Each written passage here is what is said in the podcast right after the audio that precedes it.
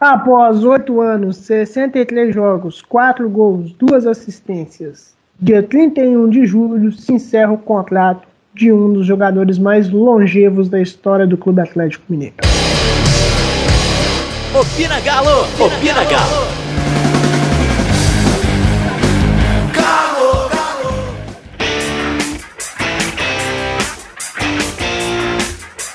Fala meu povo, tá no ar mais um Opina Galo. Hoje eu, Karine, Malu e Yuri falaremos um pouco dessa, desse empate do Atlético contra o Goiás, as expectativas de Atlético e Botafogo na Sul-Americana e você saberá que jogador enigmático é esse que está se encerrando um vínculo com o clube. E muito mais. Então vamos começar pela partida de ontem, né? Domingo, contra o Goiás. Ô Karine, fala pra gente como é que foi o jogo. Horrível, sonolento, pior que um sonífero. Ao menos para mim foi bem assim. O jogo, assim, até me surpreendi, né, pela escalação é, dos, da maioria titular, principalmente o Fábio Santos, por causa do jogo na Sul-Americana no meio da semana, que o Hernandes não poderia jogar. Foi pro jogo, primeiro tempo bem ruim, assim, bem igual, sabe? Os dois times bem ruins mesmo. Nada de interessante acontecendo. Teve só aquela jogada bem trabalhada que o Xará chutou para fora. Aí no segundo tempo, quando aquele meio-campista do Goiás, Léo Senna, saiu, o jogo acabou ficando um pouco mais aberto, talvez também por já estar tá no final da partida, né? O pessoal já estava mais cansado, não estava correndo tanto, espaços começaram a aparecer. Teve aquele chute do Alejandro, o Charata tentou alguma coisa ali pela ponta, mas não dava em nada. O meio do Atlético meio que praticamente inexistente. Ah, foi um jogo bem ruim, sabe? Acho que para destacar assim positivamente só o partido do Martinez e o Rabelo que ao menos uns três lances assim ele foi bem capital ou interceptando uma bola, ou bloqueando um chute, assim, mas foi um jogo, no geral, bem abaixo, bem aquém. E mais um que fica assim, com aquela sensação de que se o Atlético apertasse um pouco mais, fosse um pouco mais assim, incisivo, tivesse com, mais concentrado mesmo no jogo, era possível ter saído com a vitória, né? Mas foi um jogo, no geral, bem aquém. Então, falando dessa partida, você citou o Fábio Santos. Malu, queria que você tentasse arrumar uma justificativa para a escalação dele no jogo de ontem e também sobre a entrevista coletiva que ele deu hoje, segunda-feira, dia 29 do 7.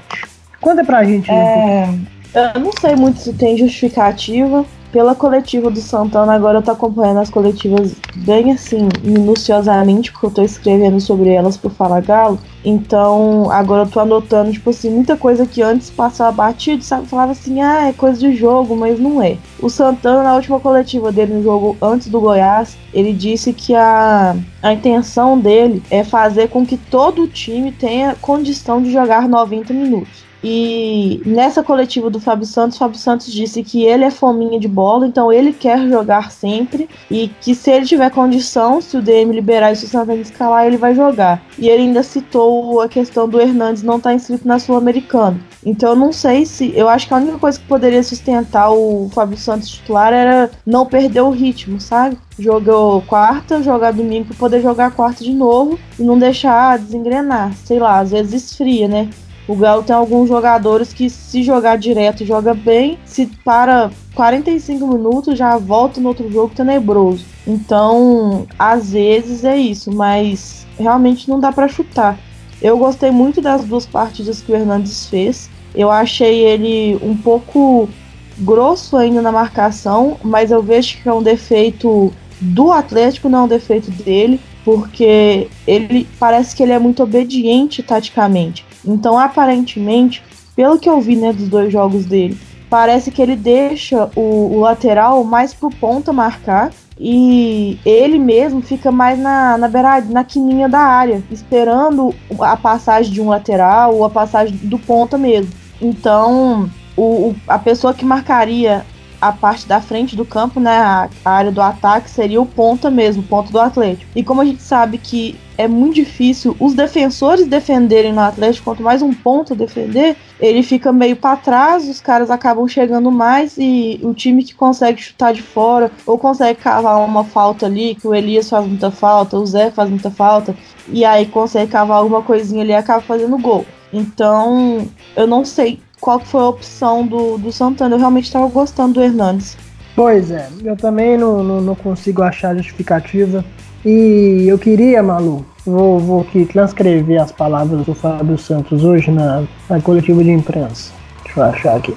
Ele falou sobre o time não conseguir repetir a mesma intensidade do jogo contra o Cruzeiro em outras partidas. Palavras do Fábio Santos. São jogos atípicos que conseguimos manter essa, intensidade todos os jogos, bateríamos campeão em todas as competições. Temos que mostrar o equilíbrio. Então, essa intensidade que ele cita do jogo, segundo jogo dessa Copa do Brasil, né, contra o Cruzeiro, depois de, de, de um revés de 3 a 0 ela deveria ser mais equilibrada, não só no discurso, né? É, então, eu até comentei isso, sobre isso no Twitter hoje, e o pessoal falou que ah, é, esse equilíbrio pode ser físico, mas isso me dá uma raiva, mas uma raiva quando o jogador de futebol que joga um jogo sim, dois dias não, poder jogar o outro, às vezes é poupado. O Santos não jogou metade do jogo da temporada, sabe? E não jogou assim, né? Ele esteve em campo em uns 70% dos jogos e ele não jogou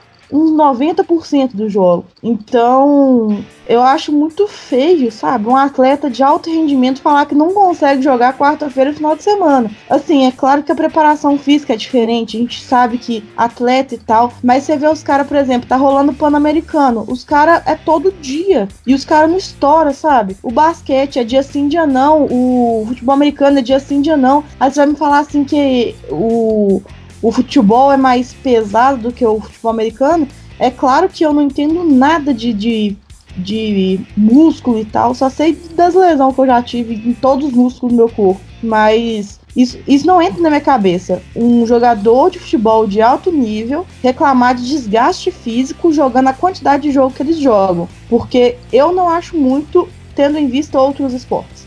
As meninas do Galo, por exemplo, sub-18, jogaram dia sim, dia não, e elas não reclamaram. Claro que a gente teve o jogo, por exemplo, o último jogo contra o Havaí, que teve que terminar com 15 minutos do segundo tempo, porque o Havaí não tinha gente para jogar mais. Porque tinha um monte de gente estourada, aí o pessoal foi saindo e não teve como jogar por causa disso, de desgaste. Mas é uma realidade completamente diferente. Então eu acho muito feio o jogador falar que tá com desgaste físico. A menos que ele tenha jogado, tipo assim, nossa, sei lá, eu acho. Não, não sei, não, não tem justificativo. E aí ele fala isso, que não dá para manter esse nível, porque se mantivesse esse nível, ia ganhar de todo mundo e ser campeão de tudo. Aí você fica pensando, mas esse não é o objetivo do negócio? Ganhar de todo mundo e ser campeão?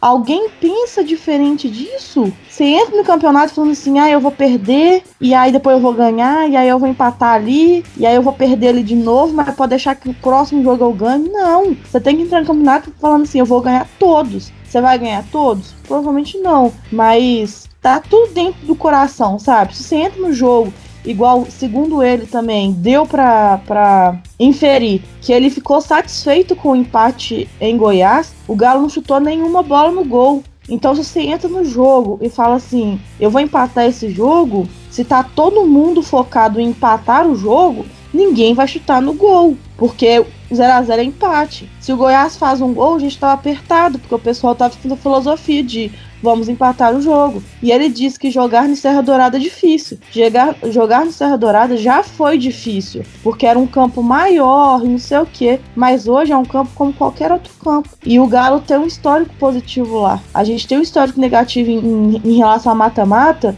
mas o resto do histórico, qualquer outra comparação que você pegar, o nosso histórico é positivo. Então não tem isso de, ai, a gente foi um jogo muito difícil, Goiás veio muito para cima e a gente empatou, foi um ponto conquistado, não foi dois pontos perdidos. Foi dois pontos perdidos sim. Essa coletiva do Fábio Santos foi terrível em tantos aspectos que eu não consegui pontuar no meu texto de hoje. E eu queria muito que as pessoas conseguissem entender quando ele fala, por exemplo, que o empate no Zé Dourado é bom, que, que o pessoal, a torcida, os atleticanos conseguissem entender que é um jogador que é um líder do elenco falando que empatar com o Goiás é bom fora de casa sem chutar uma bola no gol. Então, assim, é uma mentalidade de perdedor mesmo, de, de fracasso dentro do Atlético. O Santana fala que quer que o objetivo é a liderança, ele falou isso na última coletiva dele. O Papagaio falou na, na última coletiva também que eles estavam trabalhando forte, etc, etc, aquele papo de jogador. E aí vem o Fábio Santos com aquele balde de água fria.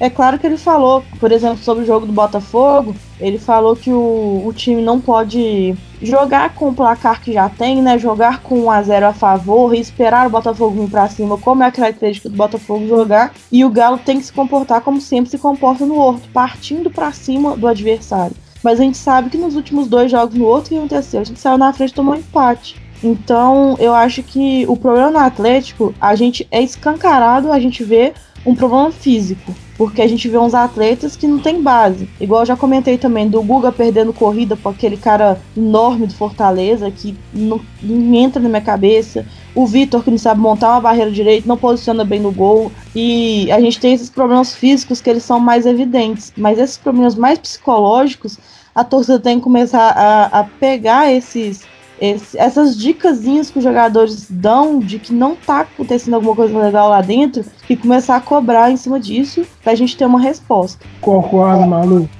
Vamos ver. Ô Yuri, conta pra nós aí a atuação da arbitragem e outra coisa. Sobre o trio que apita Atlético e Botafogo pela Sul-Americana. É, então, a arbitragem ontem até que ela passou, de certo modo, assim, despercebida, né? O senhor Luiz Flávio Oliveira aí claro, um erro de uma faltinha aqui, outra ali, umas inversões de jogadas, mas não nada de muito grave, nada que pudesse ter sido acionado o, o VAR do Rodrigo Guarizo, não. E contra o Botafogo, apita simplesmente o Wilton Pereira Sampaio. Nada a declarar sobre esse sujeito que não, devia, não deveria estar nem apitando jogos. Pois é, rapaz. Mas, né, como a gente já, já fala nós, isso. Nós, nós, conhecemos que o bastidor do Galo é muito bom, né? Então, Exatamente, exatamente isso. Bom, então vamos falar um pouquinho dessa partida de Atlético e Botafogo sobre a, pela Sul-Americana. Botafogo bem desfalcado, né, cara? Botafogo vem sem, sem seus zagueiros, não, não vai ter zagueiros para jogar o jogo contra o Galo. Vai jogar, possivelmente jogará aí dois, dois volantes, um deles o Cícero, o outro não consigo falar qual que é, porque o Joel Carli foi expulso, está suspenso, o Gabriel, por força de contrato, não joga, o Botafogo não tem condição de pagar a multa para ele jogar, e o Marcelo Benevenuto machucou no jogo ontem contra o Flamengo. Então o Botafogo está mais ou menos enrolado nessa questão aí, e não tem o Eric também, que foi vendido pelo Palmeiras na sexta-feira de semana passada. Ou seja, um caminho facilitado, né? Mas quando é assim, o Atlético gosta de complicar a sua vida. Ô Karine, o que, que você acha que o Atlético pode fazer de diferente desse mata-mata, né? Já, já venceu o jogo de ida fora de casa. Né, o que não tinha feito no mata-mata da Copa do Brasil. Agora, com esse monte de desfalque, a gente, em vez de ficar animado, fica um pouco preocupado, né? O problema do Atlético é, é a mentalidade, né? Os caras, assim, essa entrevista ontem entrevista do Rodrigo Santana depois do jogo, aí ele pega. Ele foi infeliz porque ele pega e fala que, tipo assim, a gente tinha que agradecer pelo empate. Aí depois, em duas outras oportunidades, na mesma entrevista, ele já fala que não, que o resultado foi ruim, que fica aquele gosto de derrota e tal. Então, assim, você vê que às vezes, é que nem a Malu falou, uma escapulida que eles deixam, sabe? Nas entrevistas, nas entrelinhas, você percebe que talvez o maior problema do Atlético não seja tático, embora o elenco não seja, ainda carece de algumas posições, mas também não é o maior dos problemas. O que parece mesmo é a questão da mentalidade, da concentração, assim, no jogo, sabe? Eu não tô nem falando de raça, nada disso, não. É o cara tá ali concentrado e querendo mesmo ganhar. Então, assim, se o Atlético entrar querendo ganhar e concentrado na partida, acredito que sei que vai ser o diferencial, porque a gente perdeu na Copa do Brasil, foi isso. Primeiro jogo, o time inexistiu. Hum, parece que estava todo mundo dentro do campo, mas a cabeça estava em outro lugar. Então, assim, a partir do momento que eles pegarem, entrar e focar no jogo, fazer o melhor, querer mesmo sair classificado, aí as coisas acontecem, né? Mas se entrar assim, na moleza que entra em determinados jogos, igual por exemplo aquele contra o Fortaleza. O time tava com a faca e o queijo na mão, foi lá e dormiu na partida. O time do Atlético é um time assim muito fácil de ser desligado do jogo, sabe? Em lances pequenos você vê isso. Então, se entrar desligado, mesmo com o Botafogo com essa série de desfalques, não sendo assim um timaço, é, pode se complicar, né? É, porque o, o desfalque do Botafogo tá na zaga ali, mas eles têm um, um meio, um ataque aí que pode sim trazer, trazer perigo pro Galo.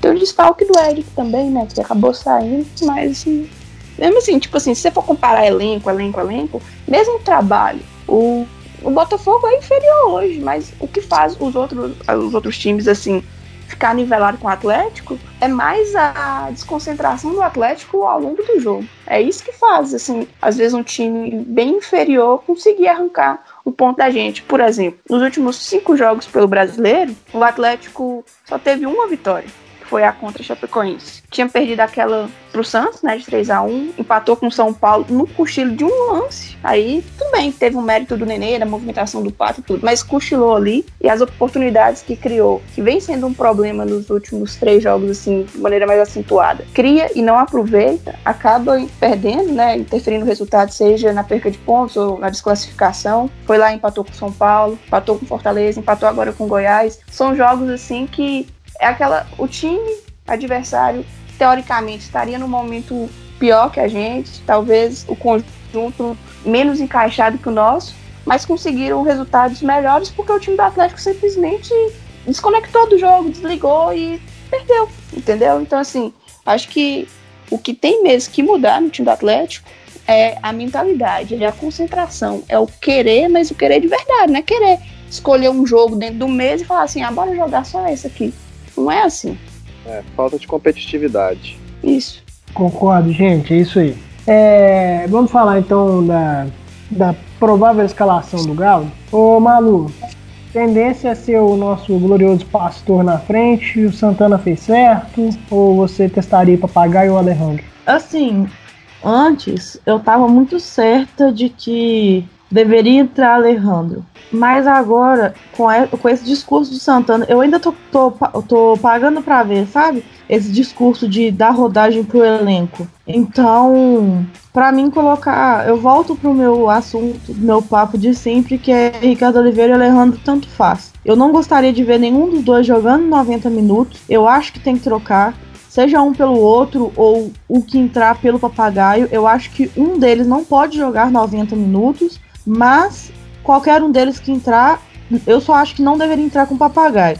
Eu acho que é muita responsabilidade pra cima dele e vai queimar fácil. E é um jogador que nem nosso é. Então vai, vai ficar aquele clima de pra que que trouxe, pagou caro e pra nada, machucou aqui, não jogou nada e etc, etc. Então eu acho que tanto faz quem entrar, só não deve terminar o jogo. E não sei nem se deveria terminar o jogo com o centroavante, sabe? Dependendo de, de como tiver armado. Mas eu acho que assim, quem entrar vai fazer gol. Eu tô, tô com meu coração nisso. Se entrar o Oliveira, ele vai fazer gol. Se entrar o Alejandro, ele vai fazer gol. Ô Yuri, qual seria seu time ideal para quarta-feira? É, Cleiton, Guga, Rabelo, Heber, Fábio, Jair, Elias, Xará, Otero. Não sei se o Casares já teria condição de jogo, porque ele não vem treinando entraria ele com o Giovanni e o Oliveira. Alguém faria diferente? Totalmente diferente. Eu iria Cleiton, Patrick, Rabelo, Hever e Rabelo, né? Agora eles estão invertendo, não sei por que que deu neles de inverter, não sei o que que deu no Santana de inverter, eu não tô entendendo isso também não, mas vamos pra, tá pra frente. é... do Rabelo que é melhor. Hever com 34 anos de idade não consegue sair bola, né? Oxe, tipo, é só no Atlético que acontece, só no Atlético. Enfim, Cleiton, Patrick, Hever, Rabelo, Fábio Santos, Jair Elias, Xará, Vina, Deus na alta ponta, porque só Jesus salva, e Oliveira. Não sei quem colocaria na outra ponta, não. Acho que eu tô estressado com todos os outros. Acho que Casares na outra ponta. Não, Casares não vai jogar. Mas enfim, Natan. Coloca qualquer, qualquer. Coloca qualquer um na outra ponta. Só não coloca o Maicon. É, o Casares ainda está com conjuntivite. A tendência é que volte contra o Cruzeiro no domingo. Só que, porém, a informação que se chega é que ele também tem uma proposta do Al Ain da Arábia e que pode ou não ser negociado. Não sei valores, não sei se a proposta agrada ao Atlético, mas a tendência é que pelo menos se escutem a proposta. Vamos ver os próximos capítulos disso aí. É, vocês acham mesmo que o Patrick tem, tem que ser o titular, gente? Fala Não, sério. eu- no meu time É. entrou o Gu- no meu time eu coloquei o Tem que ser, tem que ser. Por que, mano? Porque o Guga perde corrida pra cara de 100 kg. Quem perde corrida pra cara de 100 kg tem que ser banco. Karine, O Guga também ele sentiu hoje no jogo treino, né? Não sei se estaria apto pra quarta-feira. Ô Mas Malu, ô, Malu não, não é que o Guga perde a corrida pro cara de 100 kg. O problema é que ele dá muito espaço pro cara correr na frente dele e ele não consegue chegar. Uai, é a mesma coisa, não é não? É fa- Não, não, é falta de posicionamento. É mal posicionado. Porque se Eu ele acompanhasse, se ele acompanhasse, se ele sair junto com o cara, ele não vai perder a corrida. O problema é que ele sai depois do cara. Eu já falei isso, eu não acho que isso seja culpa do Guga. Eu acho que eles estão estragando o Guga dentro do Atlético. Do mesmo jeito que eles estão estragando o Hernandes. É a mesma coisa. Só que o Guga não ganha corrida de ninguém. É, é- é fato, ponto. O Guga não ganha corrida de ninguém. Enquanto eles não corrigirem esse problema do Guga, não tem como jogar com ele. O Patrick é péssimo no ataque. Péssimo, terrível no ataque. Não sabe cruzar. Patrick não sabe cruzar a bola. Mas ele é bom na defesa. Então, eu vou valorizar o que não tem, porque o lado esquerdo é uma avenida. Passa quem quiser ali do jeito que quiser. Pelo menos no lado direito a gente tem que guardar alguma coisa, porque duas avenidas a gente já viu onde que levou a gente. Então, assim, eu prefiro que o Patrick entre e garanta aquele lado, para que do outro lado o pessoal dá um jeito lá. O Jair tá jogando do lado esquerdo por causa disso. A gente vê, por exemplo, no Palmeiras, o quem que joga do lado do Marcos Rocha? O Felipe Melo.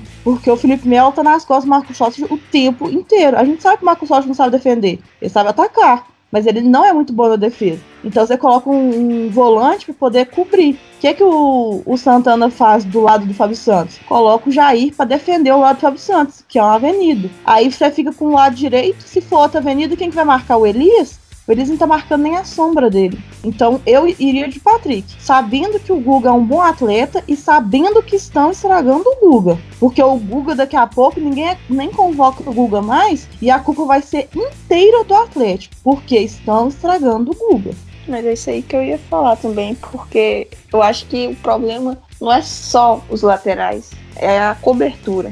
Aí o Jair pega, cobre um lado, aí fica o outro coberto. Porque o Elias não sabe fazer cobertura, ele realmente não marca. Aí fica manco o time, entendeu?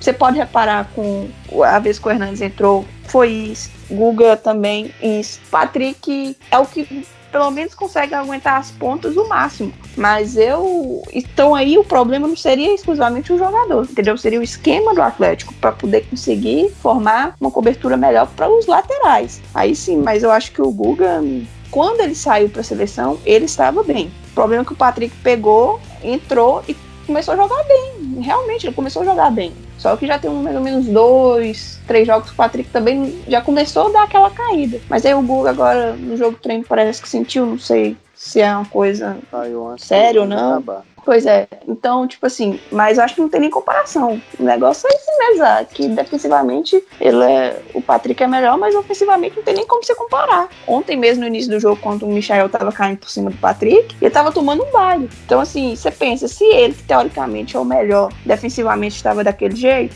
Imagina se fosse o Guga ali, queimava ele de uma vez, sabe? Mas eu acho que é questão de tempo, se ele não, o Santana quiser assim arriscar antes de consertar o esquema, pro Guga assumir essa posição.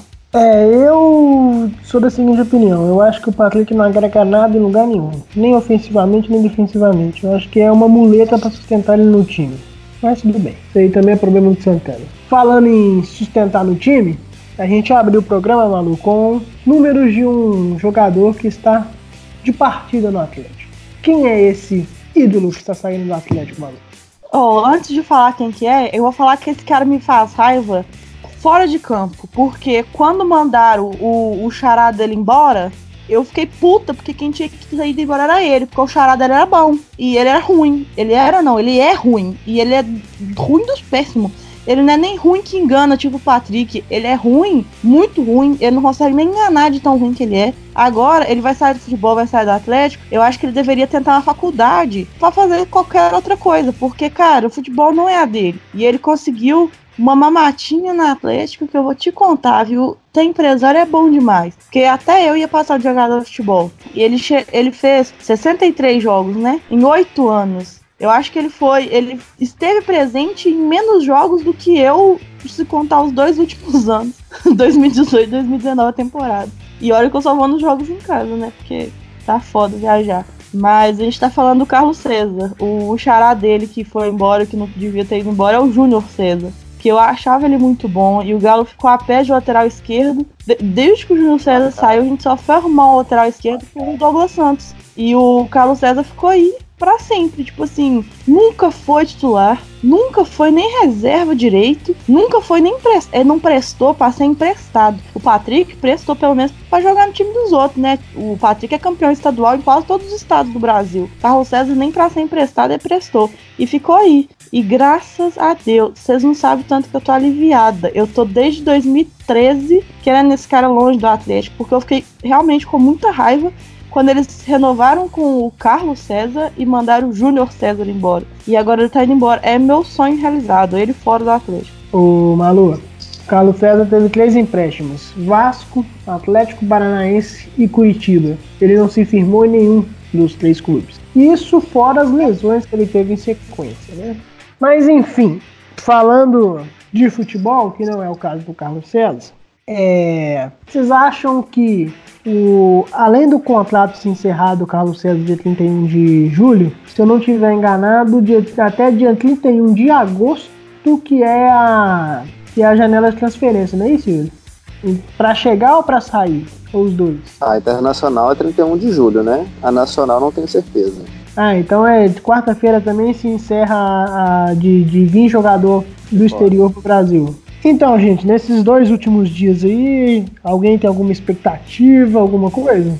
Queria trazer um assunto aqui de volta, porque o nosso digníssimo presidente, Sérgio Sete Câmara, estava na Europa, naquele jogo, no primeiro jogo da decisão da Copa do Brasil contra o Cruzeiro, e aí o povo falou assim: ah, Sérgio Sete Câmaras estava na Europa. E aí ele respondeu: Vocês se enganam que eu estava aqui por causa do meu filhinho. Ele é meu filho porque eu fiz enfim, é, ele estava lá para resolver, ele estava a trabalho, resolvendo assuntos importantes que ele nem o Ricostas poderiam revelar na época. Que assunto relevante que é esse? Que, tipo assim, até agora, sabe? Será que esse cara vai chegar igual geralmente os caras bons chegam no Atlético, tipo assim, só mostra no Globo Esporte no outro dia, cheio de helicóptero lá no CT e tal, porque esse negócio tá tão engasgado na minha garganta, e aí você perguntou esse negócio dos dois últimos dias de janela, eu fiquei pensando, eu desde que ele voltou da Europa, eu tô esperando alguma coisa acontecer, ou alguém sair, ou alguém chegar,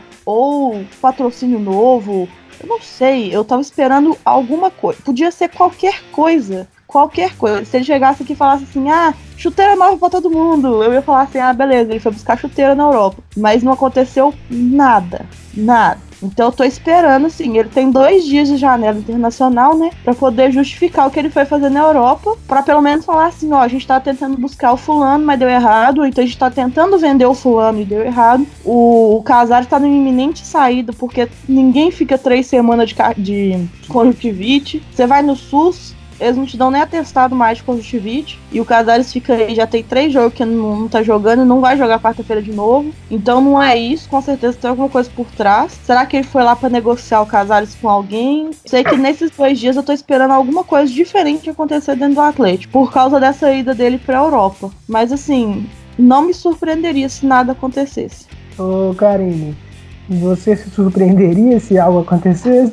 Oh, sim, né? Porque não dá pra esperar nada. Sinceramente, assim.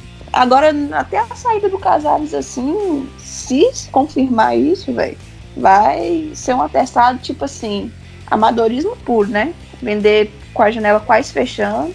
Duvido muito que tenha alguém engatilhado para vir. Querendo ou não, é o. Mesmo que não seja aquele meia, meia, meia, que ele tende a ser mais um meia atacante do que um meia central mesmo, mas é o cara que constrói as jogadas do Atlético, que mais dá passe para gol. E é o cara que você espera algo diferente. E se é instável ou não, é outra história, mas é o cara que você espera algo diferente. O Vinícius entrou e tem arrumado alguma coisa, assim, tudo, mas por favor, né? E, com ele só, pro restante da temporada, mesmo que seja só o brasileiro e a sul-americana, é pra largar de vez. Eu realmente não espero. Não, achei essa janela do Atlético bem aquém. Não esperava que iriam vir três contra contratações super caras, badaladas, mas ao menos uma, assim, que elevasse um pouco o ânimo, sabe, da torcida, mas realmente são expectativas lá embaixo. É, o Felipe sempre fala uma coisa, que é o Atlético investiu nessa, nessa parada da Copa América para, podemos dizer assim, suprir carências. As carências continuam as mesmas. E, gente, é, para a gente repercutir um pouco desse momento do Atlético, eu queria que vocês fizessem uma avaliação. O empate do Atlético contra o Fortaleza e esse empate do Atlético contra o Goiás, o, a reclamação que se tem do empate contra o Goiás é reflexo do empate contra o Fortaleza, Manu?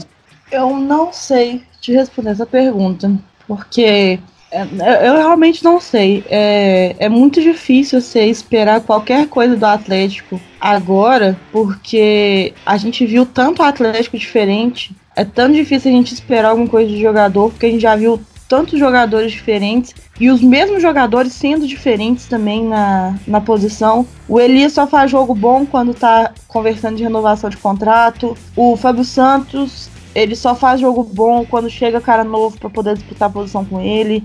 E o Vitor tá em má fase, de repente ele lesiona uma lesão que já tava estendendo e ele tava jogando lesionado, aí chegou no ponto que ele tava mal, ponto crítico, ele parou. Então, assim, é muita coisa que a gente não consegue explicar. É, eu não acho que tem a ver, porque o time que jogou contra o Fortaleza jogou tão mal quanto o time que jogou contra o Goiás. Então isso veio de antes. Não é porque. Se tivesse jogado bem contra o Fortaleza, às vezes você poderia ter falado assim: ah, jogou bem, tomou um empate por alguma falha individual e acabou jogando mal contra o Goiás porque o empate contra o Fortaleza, que foi uma, uma derrota assim, pesou. Mas não foi isso. A gente empatou com o Fortaleza porque o Fortaleza deu dois gols pra gente porque era para ter ficado 2 a 0 pro Fortaleza. O jogo estava muito mais pro Fortaleza do que pra gente. E o Goiás a mesma coisa, o jogo estava muito mais pro Goiás do que pra gente. Então, desde o jogo que a gente fez contra o,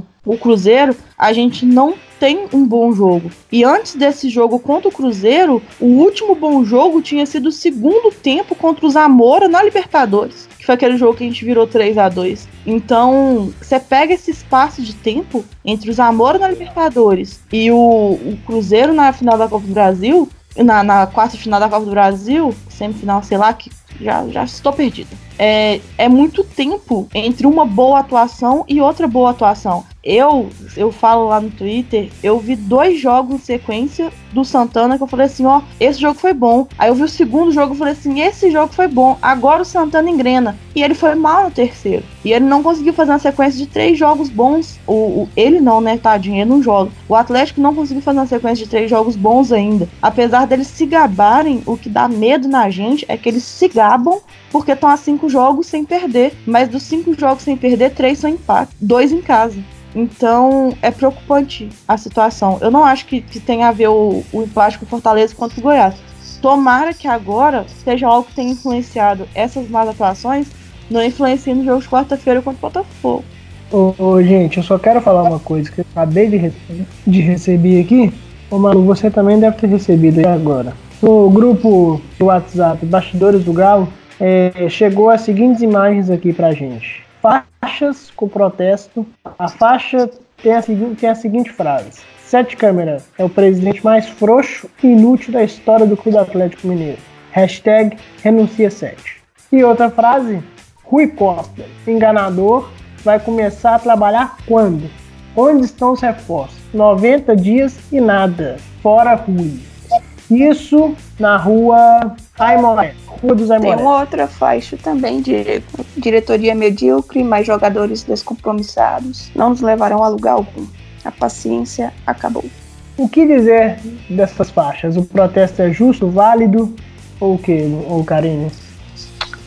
Ah, velho, acho que passou da hora, sabe, assim, de ter.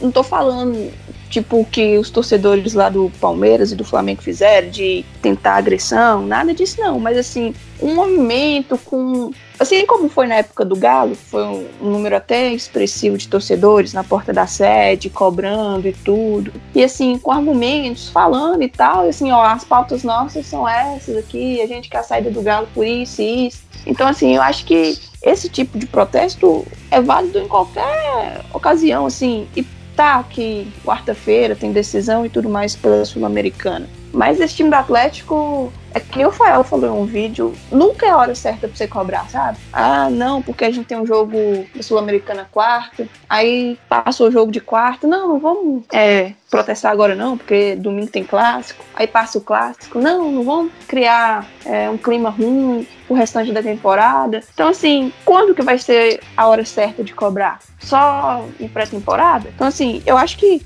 os argumentos são, de certa forma, até válidos. O Rui tem feito algumas coisas em questão, assim, da base, é, mudança, assim, nessas coisas, sabe? Mas em contratações mesmo, até mesmo em dispensas, eu achei o trabalho dele aqui.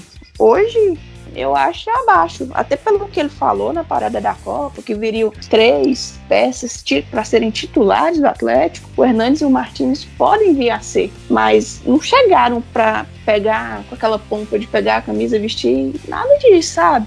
Então, assim, eu realmente acho que são válidos sim. A diretoria do Atlético, por mais que esteja com dificuldades financeiras, por mais que tenha o clube assim numa situação complicada, aí você tem que minimizar os erros. Aí ela conseguiu abaixar a questão de dívidas e tudo, de custos, mas despencou as receitas. E despencou por quê? Porque não soube investir no futebol. Achou que sair cortando a doidade no futebol, sendo que é o carro-chefe do clube, ia dar certo. Tanto é que caiu o patrocínio, que a bilheteria caiu tudo, entendeu? Então, assim, acho que sim, o não pode ficar só naquela cobrança aleatória. Ai, fora ciclano, fora Beltrano, só isso não é cobrar a mesma atitude dos caras. Invista, mas invista certo. Não tem problema você trazer só dois jogadores, contando que esses dois jogadores sejam caras que vai colocar a bola embaixo do braço e vai resolver essa situação. Agora você traz cinco jogadores no ano, oito no outro, sendo jogadores de nível assim mediano, que aqueles bons para serem banco,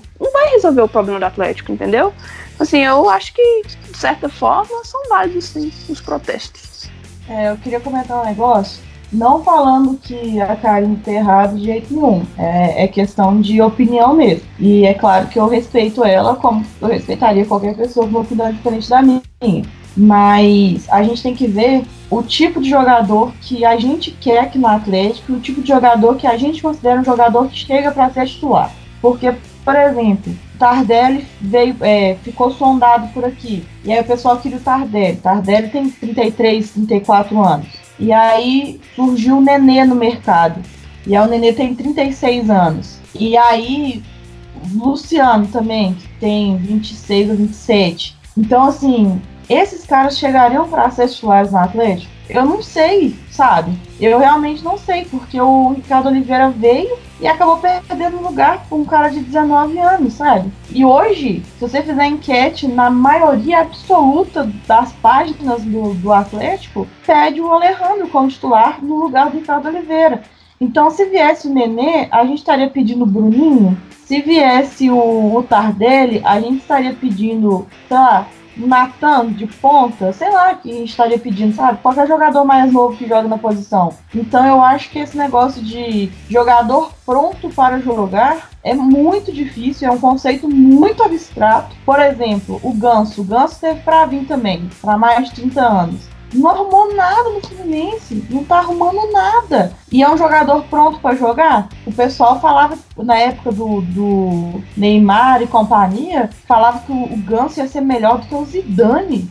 Cara, o Ganso hoje não consegue ser melhor do que, sei lá, nem ele não consegue ser melhor do que ele mesmo no passado. Então, eu acho que isso de chegar jogador pronto é uma ideia muito abstrata e, e é muito difícil de acertar, assim. O, outra contratação que o povo pediu muito foi o Grohe.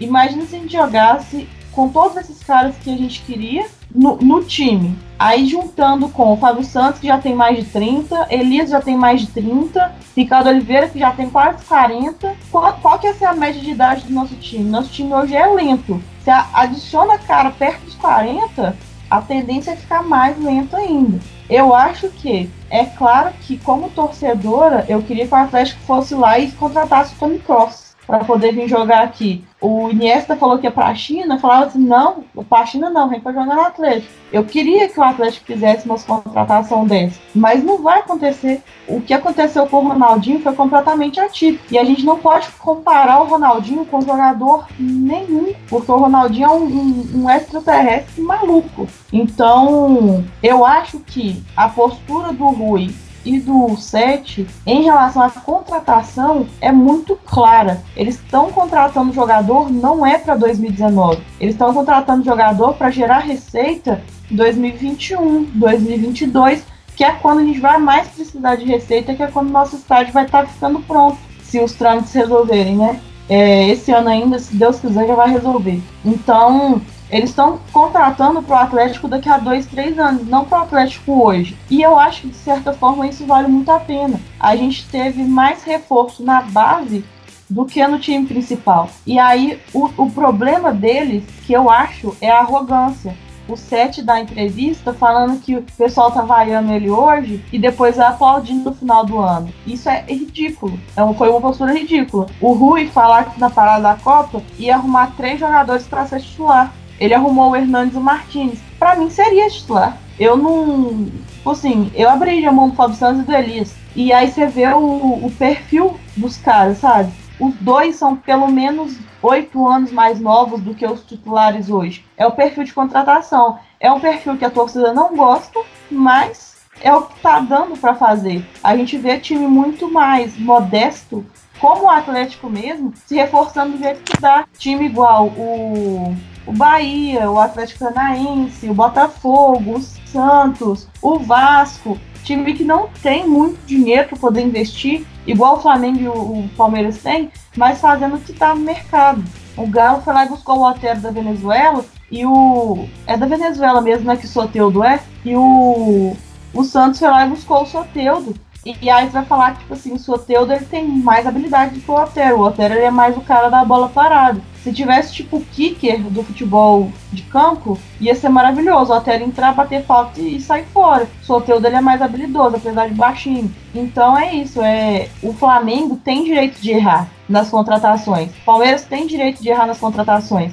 O Galo não tem. Então você pegar e pagar 650 mil pro Nenê, você paga 300 mil para. Você paga 200 mil para três jogadores e arrisca em três para poder ver se um deles vinga. Se um deles vingar, é perfeito. Esse é o, o objetivo, sabe?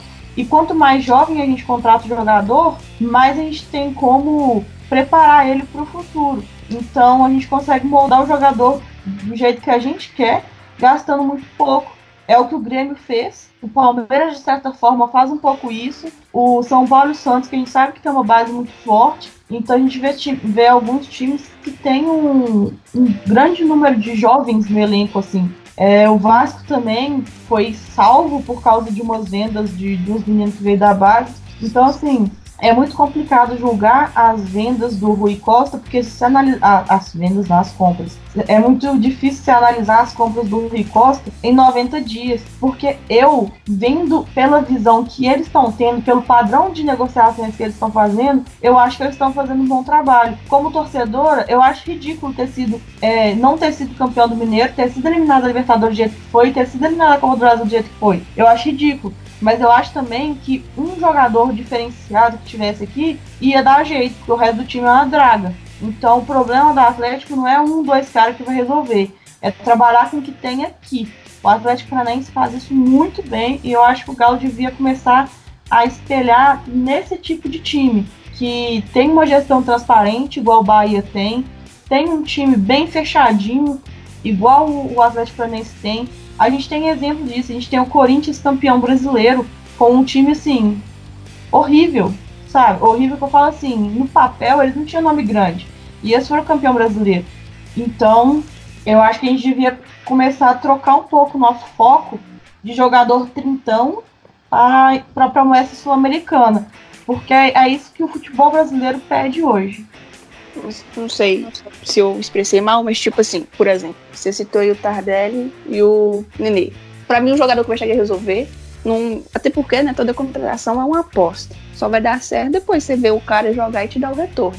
Mas eles não encaixam nisso. Isso é um medalhão que vai chegar com idade elevada, você não vai ter retorno em questão de venda e apoiavam muito o que eles fizeram no passado. Mas, por exemplo, o que eu quis dizer, um jogador que chega, que você tem a expectativa elevada que o cara apresentou recentemente, o futebol assim que te faz crer que vai chegar e a chance de dar certo é muito maior. O Rabelo, o Rabelo quando ele chegou, quando cogitou ele, ele vinha de boas temporadas, umas duas boas temporadas no Botafogo, vinha sem destaque, foi destaque eu acho que com o Hever o ano passado, na zaga no campeonato na seleção do Brasileirão. O ano passado mesmo tinha o Matheus Fernandes também, tava arrebentando a bola, gastando mesmo o Botafogo. Aí foi pro Palmeiras, né? E sumiu. O Zé Rafael, então assim, são esses caras que recentemente vem tendo uma constância de um, dois anos e equipes relativamente menores, mas que vem apresentando uma constância, sabe? Que chega e você fala assim, não, esse cara aqui ele tem mais condições de chegar e dar certo do que, por exemplo, talvez seja até sacanagem, mas por exemplo o Bolt tava sumido lá, sabe? Eu também até acho que o Martinez, pelo que ela vem apresentando nos três jogos que ele entrou, foi bem e realmente pode vir a fazer a dupla com o Jair, mas foi nessa questão aí. Eu não sei se talvez eu me expressei mal, entendeu? Não, então, mas a questão é, o Galo buscou o Rabelo, que era um dos grandes destaques do Botafogo. O pessoal do Botafogo deve estar chorando até hoje por causa do Rabelo. Mentira que agora eles acham o Gabriel craque, mas choraram muito a sair do Rabelo. O Galo foi lá e buscou. O Galo foi lá no Vitória e buscou o Zé Edson. O pessoal aqui não, não prestou, não. Mas lá o pessoal chorou a saída dele. O Jair no esporte, a mesma coisa. O pessoal chorou a saída do, do Jair no esporte. A gente contratou o Hernandes, que foi titular no Penharol. Tem quanto tempo que o Hernandes era titular no Penharol? Devia ter pelo menos uns três anos. O Martinez, a mesma coisa. Só que aí, tipo assim, o Galo buscou jogadores com essa característica que você tá falando. Só que a gente não buscou jogadores dentro do, do padrão que a gente costuma buscar. Porque a gente foi em, em outros caras. O Galo tentou o, o Veiga, o Galo tentou o Zé Rafael. Só que assim, você disputa com o Palmeiras o que, sabe? O, os caras gastam 200 mil em contratação como se fosse dinheiro de bala. O Galo, nesses dois últimos anos, não deve ter tido isso de, de receita. O que a Crefisa paga para o Palmeiras, o Galo vai gastar 20 anos para conseguir com o BMG. Então, o nosso patrocínio é muito pouco. Então, para a gente entrar em competição com esses times, a gente entrou na competição com o Grêmio, com o Luciano aí e perdeu, que era um cara que estava se destacando no, no Fluminense. Então, é claro que tem erro, tipo o Maicon, que é um erro celestial, por exemplo. Não devia nem estar tá existindo. Mas a gente tem. A gente erra. Mas os jogadores que o, o Rui Costa buscou foram jogadores com essa característica, destaque nos outros times. Só que aí o pessoal fala assim: ah, nunca ouvi falar do Jair, então ele é ruim.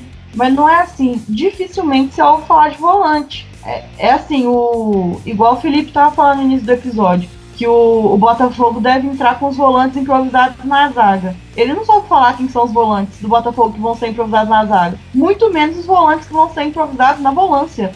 Ou se são os volantes mesmo reservas e tal. Então é muito difícil ouvir falar de volante. E o Galo trouxe três. E aí o, os outros caras e, vai, e, e, por aí vai. Então o Galo trouxe sim destaques de outros times, só que não do jeito que o atleticano está acostumado. Por um lado, eu sou atleticano, é claro, eu entendo quando a gente vê, aí vai trazer o, o zagueiro do Botafogo, misturar com o volante do Vitória e, e um atacante que foi da nossa base, não, pega um ataca, o centroavante machucado num jogo da seleção. Aí você fala assim, é, essa merda não vai dar certo. Mas bem batidinho dá, sabe? É que o Atlético tem pouco, pouco direito de erro. Não só o Atlético, mas os times que não têm dinheiro, né? Tem pouca chance de erro. E aí o torcedor fica mais impaciente. E o Jair, a gente disputou ele com o São Paulo. Ganhou. E o Rabelo, o Palmeiras entrou também no negócio. Só que aí foi o Rabelo que quis vir pra cá. Porque aí ele teve aquele pensamento, né? No Palmeiras ele ia ser só mais um que ia jogar de vez em quando. E aqui ele ia chegar e ia pegar a camisa e ser titular. Então, assim, concordo que não vai competir com eles, assim, no dinheiro, não vai dar. Aí vai muito, assim, da lábia, da oportunidade, mostrar pro jogador que aqui ele vai ter mais do que lá e tudo. E o Zé Welles se machucou, né? Ele teve uma lesão recente antes de vir para cá e talvez isso também tenha atrapalhado ele. Porque quando ele chegou os primeiros jogos dele foram bons. Então, talvez possa ser isso também. Ah, não, o pessoal fala, sendo bem misógino agora, mas é a política do homem feio na balada. Se o cara é feio, ele tem que ser cheiroso e engraçado para compensar. O Galo é pobre, então ele tem que ser, ele tem que ter um bom planejamento, ele tem que ter uma boa oferta pro cara chegar aqui e falar assim, não, eu tô disputando, eu tô sendo disputado pelo outro time, mas eu quero ir pro Galo, porque o Galo tem uma estrutura melhor, o Galo tem um planejamento, o Galo esse ano não tem mais nada disputando, mas ano que vem o planejamento deles é esse. Então, às vezes, é, essa lábia que vai conquistar o cara, igual você falou mesmo. E aí é uma coisa que o, o Rui, ele vai aprendendo aos poucos aqui, porque ele saiu do Grêmio que tinha dinheiro, né? E aí é, é foda. Igual o Matos, que saiu do, do Cruzeiro, que contratava quem que queria, e foi pro Palmeiras para contratar quem que queria. Imagina se o Matos pega um time que não tem dinheiro agora. Eu acho que ele até suicida, porque ele não tá acostumado com isso. Todo, todo mundo que ele quer, ele compra. E aí o Rui agora vai ter que dar uma acostumada com isso. Mas, assim, ele foi extremamente excelente? Não. Mas ele foi mal? Eu também acho que não.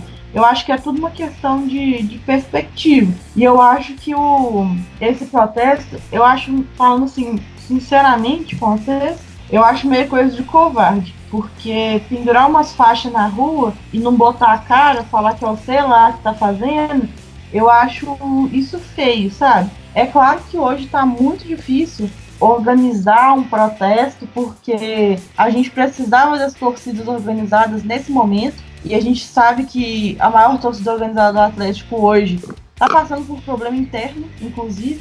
E aí a gente tem as outras torcidas que poderiam fazer alguma coisa, que já fazem muitas coisas em bastidores que ninguém fica sabendo, mas elas poderiam se unir para poder fazer um protesto pacífico, sem violência, igual a Karin tá falando que teve no, no Palmeiras Flamengo e falar isso, tipo, deixar de forma clara, falar nas redes sociais mencionando o nome do Atlético. E os, a gente precisa dos jornalistas agora. O jornalista é a voz do povo. Perguntar pro, pros pro Santana, perguntar pros jogadores, perguntar pros dirigentes quando eles forem entrevista coletiva, perguntar as coisas que a gente tá querendo saber questionar eles. Ó, oh, o Guga não, não tá correndo, por que, que ele não tá correndo? Eles não podem falar que um menino de 20 anos de idade não tem velocidade, sabe? Eles vão ter que arrumar um argumento. Por que, que o Vitor machucou? Por que, que o casal está com conjuntivite tem 15 dias? E aí assim a gente vai fazendo as perguntas certas, a gente consegue as, as respostas certas para as coisas que a gente está querendo. Mas se não juntar todo mundo e for, ficar pendurando faixa, hoje as faixas estão penduradas, amanhã já não estão mais e acabou. É, pois é, eu avalio o trabalho do Rui como da seguinte forma, a gente estava muito mal, a gente não tinha representatividade nenhuma no comando de futebol do Atlético e se criou uma imagem de que o Rui Costa seria o salvador da pátria, o que é típico de qualquer desespero de, de, de alguém. Né? Você cria um personagem imaginário e quando percebeu-se que ele não era esse salvador da pátria todo, a torcida começou a achar que é mais o mesmo. Então vamos ver como é que vai ser isso aí. É, gente, a gente alongou um pouquinho hoje. O bate-papo de vocês aí foi muito interessante, então é, a gente deixou prosseguir. É, vamos encerrar a participação de hoje, programa dessa semana, né? Após o jogo contra o Botafogo, a gente faz outro. É, só queria dar uma informação do seguinte: eu fui convidado a participar de um, de um novo projeto. O projeto chama-se Goal. O que é esse projeto? É um blog sobre futebol nacional e internacional, no qual eu vou abordar a Premier League e um pouco do futebol de Minas. Sim, vou falar do rival. Bom, mas enfim, é isso. É, por hoje é só. Muito obrigado pela sua audiência. Siga a gente nas redes sociais, Opina Galo underline, no Twitter, no Cashbox Opina Galo, no Spotify Opina Galo Podcast e também no YouTube canal Opina Galo, na qual o nosso glorioso diretor Breno está atualizando semanalmente. É, alguém tem algum comentário final para a gente encerrar o programa? Ah, só uma, uma pontadinha é que já deixou o contrato do, do Carlos César expirar, deixa os outros contratos que tá expirando expirar também, porque não, não tem precisão, né, de sair renovando com esses caras. Exatamente, Malu. Então é isso, gente. Nunca se esqueçam. Aqui é Galo, porra! Opina Galo! Opina, Opina Galo. Galo.